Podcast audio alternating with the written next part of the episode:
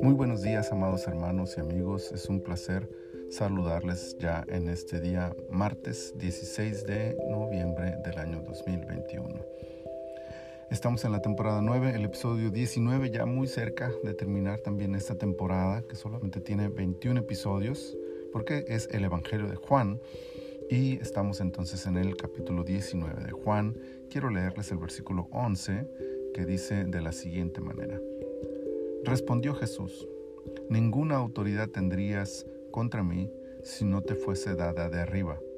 Por tanto, el que a ti me ha entregado, mayor pecado tiene. Las implicaciones teológicas de la declaración de Jesús en este versículo son amplias.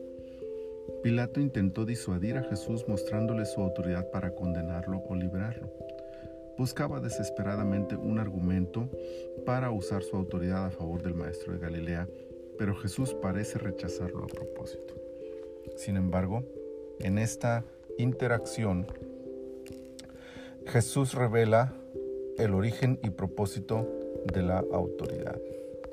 La autoridad es recibida. Nadie tiene autoridad en sí mismo. Para poseerla, debió recibirla de alguien más.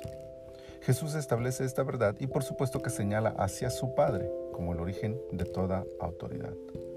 Dios ha otorgado esa autoridad al hombre y éste a su vez la delega a quienes están bajo su responsabilidad. Pilato no tenía autoridad por ser quien era, sino porque la había recibido del César. Pero Jesús dice que incluso esa autoridad, la del emperador romano, provenía directamente de Dios. Dios es soberano en el universo. No hay autoridad igual y mucho menos superior a la suya. Pero en segundo lugar, Jesús establece el propósito de dicha autoridad.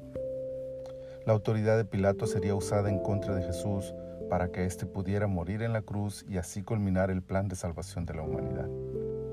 A final de cuentas, aquella autoridad de la que parece ufanarse el gobernador de Judea no es suya, y peor aún, no tiene ni idea que así fue planeado para que Él la usara ordenando la muerte de Jesús. Entonces la autoridad tiene un propósito. Está ahí para cumplir la voluntad del soberano y todopoderoso Dios. Conocer y aceptar estas dos grandes verdades nos llevará por el camino de la sumisión a la máxima autoridad y al deseo ferviente de cumplir su voluntad con la mucha o poca autoridad que haya puesto sobre nuestros hombros.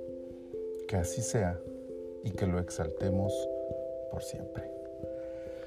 Precioso Señor, muchas gracias por este maravilloso día que nos regalas. Abrir nuestros ojos es ya una muestra de tu misericordia, de tu favor, de tu amor para con nosotros y eso es motivo más que suficiente para adorarte, para exaltarte con todo nuestro corazón. Gracias por esta palabra también que nos hace reflexionar en el uso correcto que debemos darle a la autoridad que tú has puesto sobre nosotros. Entendiendo que proviene de ti, usarla correctamente para el cumplimiento de tus propósitos es lo que tú anhelas, es lo que tú deseas. Ayúdanos a hacer así, Señor, y ayúdanos a que de esa manera te exaltemos y te glorifiquemos. Muchas gracias, Señor. Ponemos en tus manos este día todas nuestras actividades, todo nuestro trabajo, nuestro ir y venir, Señor. Sé con nosotros, guárdanos, cuídanos, protégenos y permítenos en donde quiera que estemos exaltarte, adorarte con todo nuestro corazón. Gracias en el nombre de Cristo Jesús. Amén. Amén. Mis amados hermanos, el Señor les bendiga abundantemente.